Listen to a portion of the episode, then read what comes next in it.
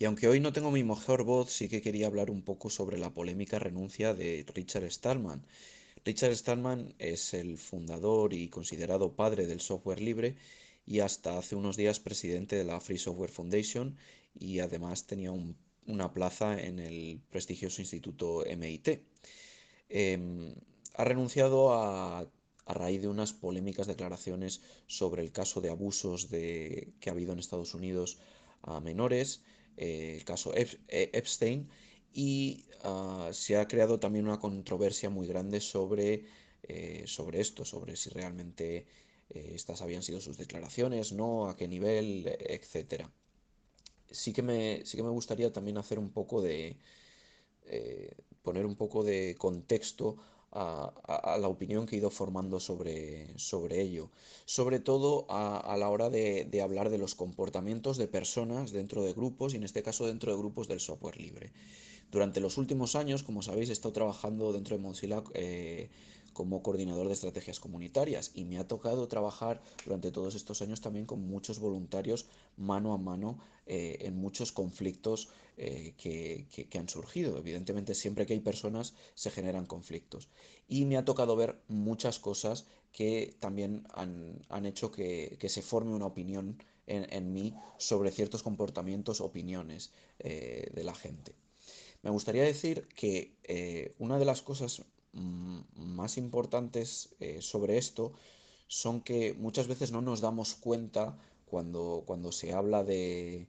eh, o cuando se ponen pautas comunitarias, como, como por ejemplo hemos hecho en Mozilla eh, desde hace unos años que tenemos unas renovadas pautas de participación, de participación comunitaria, no se entiende por qué se, es tan específico, se intenta, mucha gente dice sobreproteger a, a, ciertos, a ciertos sectores y yo creo que muchas veces eh, nuestro,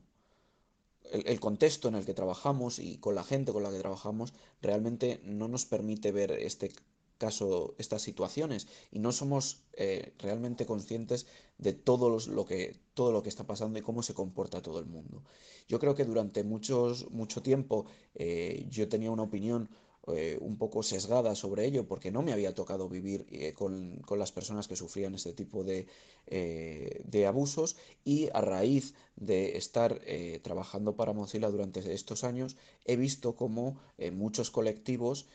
son muy vulnerables y, de estos colectivos estamos hablando de, de, minorías que no están representadas, desde mujeres hasta colectivos LGTB, etcétera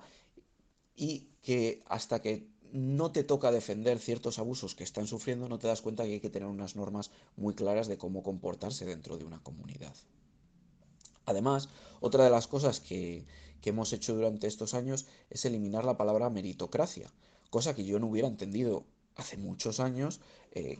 que, tuviéramos que hacer, pero realmente el término meritocracia es un término que está muy cargado y que a raíz de esto Muchos individuos han tenido un estatus de poder en ciertas comunidades y sobre todo en comunidades de software libre simplemente por el hecho de que eh, tenían el privilegio de poder dedicar más tiempo para colaborar o tenían la facilidad de, poder colaborar más. Lo cual eh, nos lleva también a entender que no todo el mundo dentro de las comunidades de, software libre y no todos los voluntarios tienen eh, las mismas oportunidades para participar de una comunidad. Eh, hay mucha gente que es privilegiada y yo personalmente me considero que he sido privilegiado porque he tenido tiempo libre y disposición para colaborar con, muchas comunidades de software libre, pero las situaciones eh, personales, familiares, de trabajo de mucha gente no les permite participar. Además, incluso gente que tiene tiempo para participar pertenece a ciertos colectivos que por defecto eh, no, no, no tienen la oportunidad de que se valore su trabajo de la misma forma y se le hace un doble escrutinio a todo lo que hacen. Y por eso yo creo que es muy importante que las comunidades de software libre implementen unas pautas de participación muy estrictas a la, hora de comportamientos que se tienen y no se tienen que eh, dar de paso. Y además... Eh,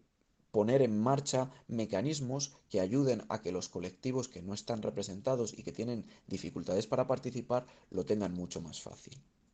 ¿Por qué cuento todo, todo este contexto y por qué alargo tanto? Bueno, pues el caso Stallman me parece un caso eh, muy relevante de una persona que por su condición, además bueno, voy a poner un poco en, eh, de lado que, tiene una condición que, que, yo no sé si es en el espectro Asperger, que le permite o le es muy complicado, es una persona social con otras personas o empatizar con otras personas. Pero creo que esto no justifica para nada todas las cosas que ha dicho en el pasado, que han ido saliendo a la luz, o en este caso en concreto. Yo creo que ha sido un cúmulo de todo esto que, nos permite eh, decir que una persona con, opiniones tan, sesgadas y y por así decirlo, a, mí me han parecido algunas eh, muy repugnantes, eh, esté representando una organización tan importante como es la Free Software Foundation, ¿vale? Entonces,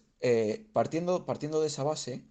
y que además en ningún momento se ha retractado de, estas, como he dicho yo, meadas fuera de tiesto habituales que tiene,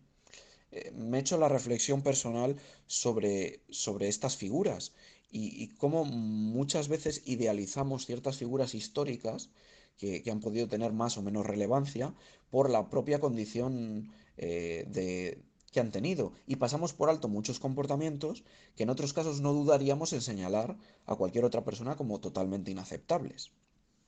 Y además, creo que, estos genios,